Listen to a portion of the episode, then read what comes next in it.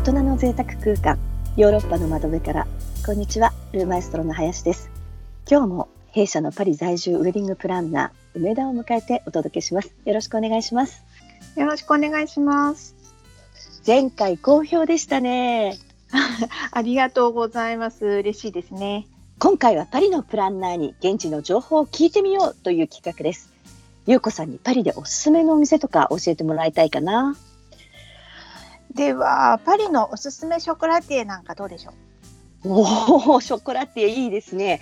これはすごくリスナーさんに喜ばれそう。そうですかね。ちょっと私の個人的な見解が入ってしまいますけどね。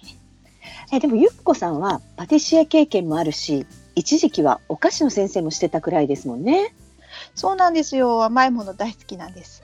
で フランスといえばチョコレート。確かに本当パリだけでもすごい数のショコラティエがあるんではないですか？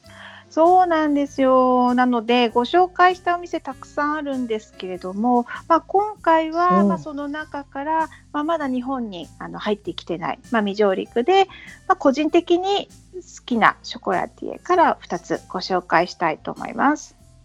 日本未上陸ってすごい惹かれますね。そうですね。今もう日本にね、いろんなお店入ってますからね。まあ、なので、せっかくフランスに来たらということで、はい。はい、で、まずは、えー、ベルナシオンというお店で、まあ、これはあのフランスの地方都市リオにしかもともとなかったショコラティエが、まあ、昨年2019年の11月に待望のパリ進出を果たしたんですね。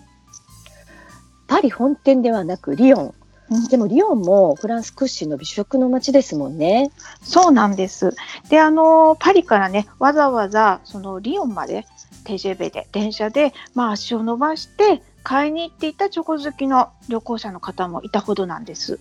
すごいすごいパッション。でも今はパリ進出ですもんね。そうなんです。で、あの、お店を構えたのは、まあ、そのパリの中でも、柏さん激戦区の、あの、パリのね、古い、あの、ボンマルシェというデパートがあるんですが、その界隈、うん、まあ、セーブル通りというところにあります。攻めますね。はい、であのこのお店の定番というのはあのパレドールというあの金箔がまぶしてある丸い、まあ、チョコレートなんですけれどもで中をこう一口かじると中は、まあ、バニラの香りがすごくするチョコレートクリームがぎっしりと入ってるんですね。金箔ですか？すごい高級感ありますね。はい、ゆうこさんはすでに食べてみました？はいもちろんです。であとそれ以外にも私はあの板チョコをこちらおすすめしましていろんな種類があって、まあ、壁にすごいあのあのもうなんか本棚みたいな感じにこうバーッと並んでるんですけれども、まあ、その中でマンディアンという、まあ、ナッツとかいろんなナッツやドライフルーツがこう入った載せてあるものでで、まあ、パッと見た目もあの可愛くて華やかでで、まあ、とにかくここの板チョコはですねあの他のお店に比べて結構分厚くて、まあ、がっしりとぐっとっしりとして食べ応えがあるんです。板チョコなら溶けなさそうだしお土産にもいいですね。そうなんですよ。あのね、お友達にこう配ったりするのもいいですね。うんうん、で、あの、うん、お店構えもですね、まあチョコレートそのものも、まあちょっとらまあ比較するとこうねラジュレみたいなこう華やかさとか、まあパステルのような可愛らしさとは真逆のちょっとシックでモダン重厚感のあるお店ですね。大人向けっていう感じですね。そうですね。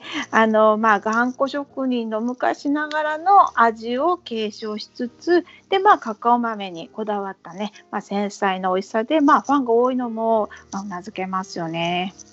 うん、そっか、今まではリヨンでしか買えなかったものがパリに出店してるわけですもんね。そうなんですよ。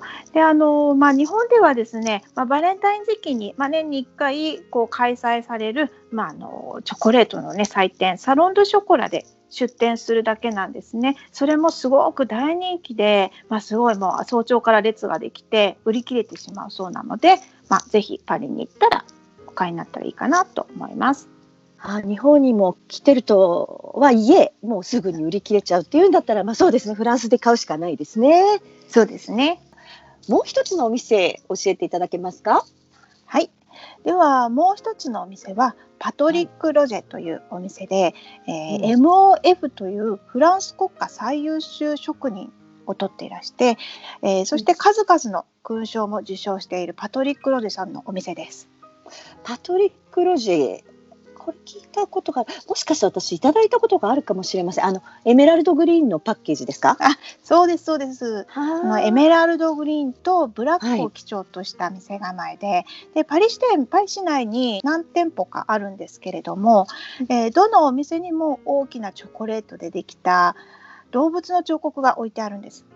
はあ、なんとなくわかる気がする。マドレーヌ寺院の近くにありますかね、店舗。あ、はい、そうなんです。で、あの、先ほどのベルナションが職人なら、こちらは芸術家色の強いショコラティエ。とにかく一粒一粒が繊細で、多分日本人の味覚に一番合うような気がします。なるほど。確かに同じ甘いものでも、日本人の口に合うものとないものがありますよね、傾向的に。うそうなんですよね。特徴的なのがあの宇宙とか地球をイメージするまるで宝石のような美しいドーム型のショコラなんです。すごいスケールが大きいですね宇宙とか地球って。うん、ってことはショコレートのサイズも大きそうなイメージですが。あいえいえいえ。あの一口で食べられる大きさなんですけれども、はい、はい、あの繊細な外側のコーティングチョコレートから、まあ一口こうカッと噛んでいただくと中から溢れ出る滑らかなガナッシュが口の中に広がって最高に美味しいんです。なんか音声しかお届けできないのが残念なくらいですね。そうなんですよね。で、ここのショコラ詰め合わせは食べ終わった後、さらに箱の底にも板チョコがあるんです。なので、1箱で2度美味しいサプライズがあるんです。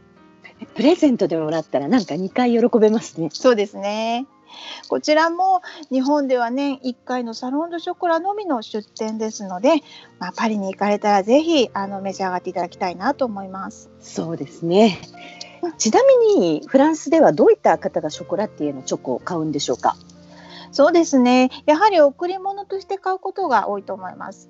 あの、お呼ばれの時の手土産ですとか、まあ、ちょっとしたお礼にですとか、まあ、個人的には自分へのご褒美で買うこともあります。普段はあのスーパーの板チョコなんですけどね。でも自分へのご褒美ってゆうこさんっぽいエピソードだなって思いました。確かにね贈り物で贈り物でいただいた時は本当に嬉しかったですね。男性から女性のプレゼントなどにもね、良さそうですよね。